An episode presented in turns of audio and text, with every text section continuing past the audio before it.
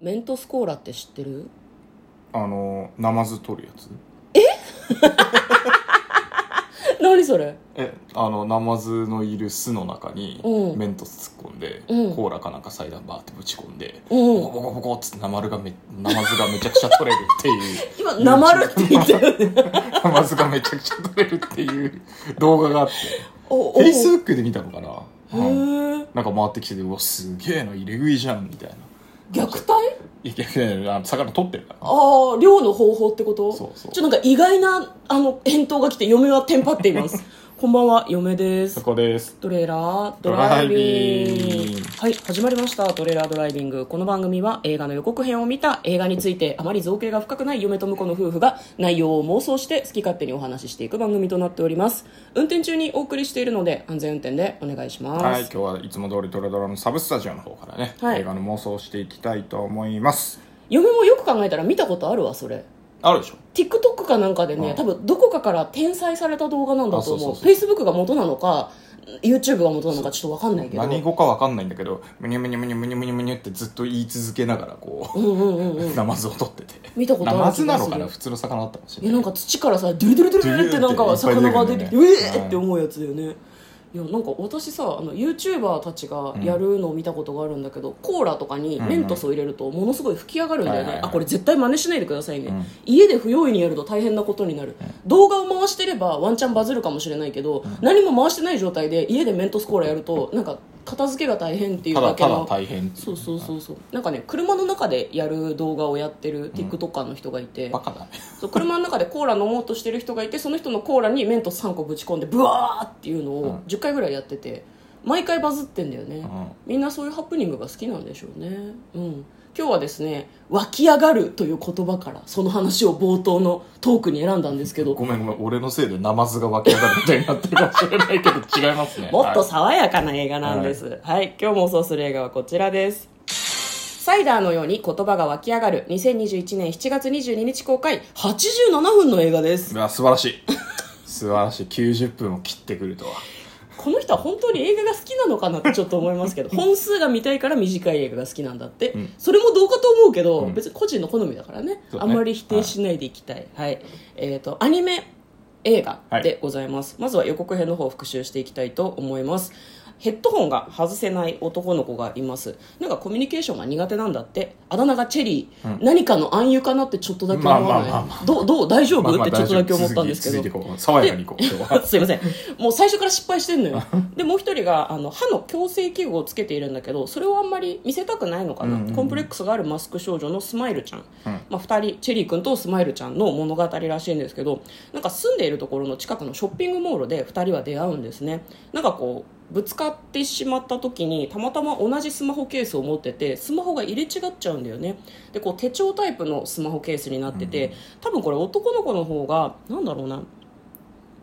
季語が書いてあるタイプのなんかこうちっちゃいうんミニブックみたいなのをそのあー手帳に挟んでいてでそれきっかけで2人がこう親しくなるといううんうんうか、んそう季語があるってことは俳句かなんか読むのみたいな話になったりするのかもしれないですね結構田舎の町っぽいね山とかが映ってたりもするから、うんだからあれなんだろうねきっと遊びに行く場所はショッピングモールしかないみたいな感じのエリアなのかもしれないですひと夏の青春が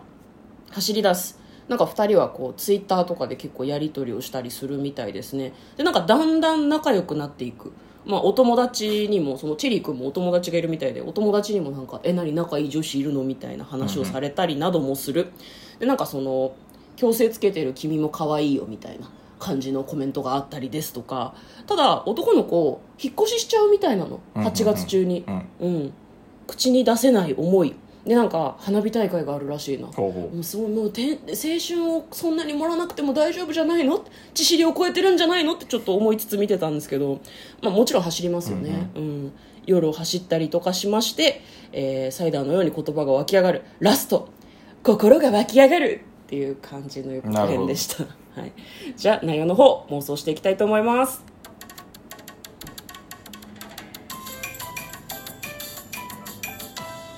トレーラードライビングうはあのい夏だからねちょっとあー南国っぽい感そじの曲をういうね南国っぽい感だじのね流してみたかったんですちけょっど、と雰囲気とはなんか違うような気もするけどいやねこれと合うの難しいでしょ、うんまああんま確かにりこうシックな感じも違うしさのんきとか良かったんじゃないのこっち かー違うんだよ直前まで喋ってっからあどの曲がいいかを0.5秒ぐらいで判断してんのあなるほどあなた暇なんだからさ押してくれたっていいと思わないのねえ そうだねじゃあ反省 して確かにそうだわいっつも私が押す曲に文句ばっかり言ってさ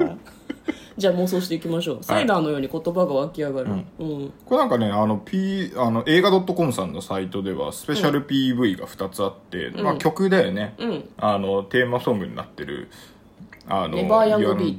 Beach が、これがあの何サイダーのように言葉が湧き上がるっていうのが歌詞に実際に入っそてうそたとう思うそんうですけそどういいですね、すごくねなんか爽やかな感じ、ちょっとこうポップな感じ爽やかな感じもあって映画に合ってるそ感うじ、そうもう一個は多分エンディングなのか挿入かなんかもうちょっと落ち着いたうん感じのね曲でしたねそうですねでこの中でね気になったのがねなんか、おばあちゃんかななんかおばあちゃんっぽいキャラクター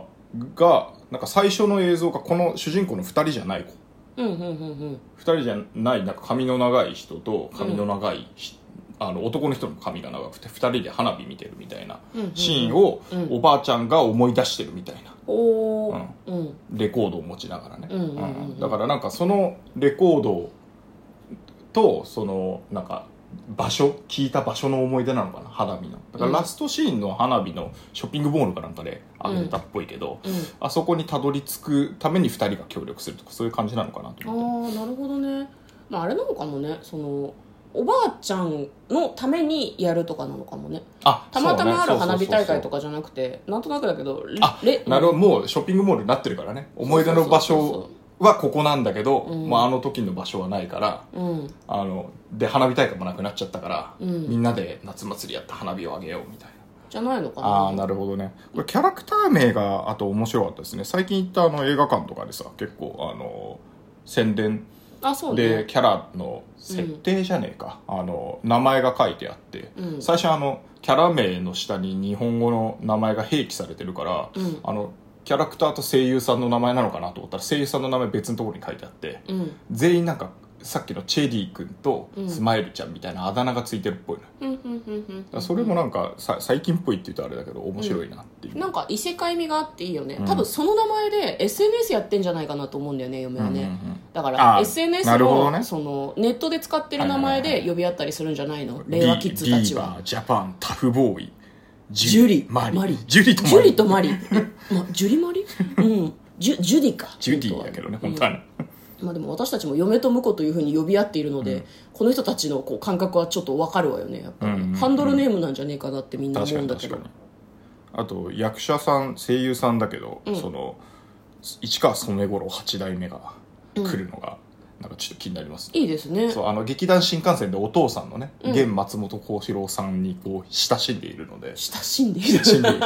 なんかあの染五郎といえば今の松本幸四郎っていうあー感じがあって7代目の方7で代す、目、ね、 7代目うなんんですよ他うんそうそうそうだから8代目どんな感じなのかなっていうのがちょっと気になりますねだから早くねあのまだね多分映像作品も出てるんだけど見てないのよねうんうんうんうんだからそういうのとかあと舞台とか見たいですね市川さんちはね割とそみんのな歌か舞伎だけじゃなくてねそう、なんか 白鸚さんの紹介見たら万能型とか書いてあったもんうんうん すごいねなんか相撲取りの雲龍型とかみたいまなあそう感じのこと を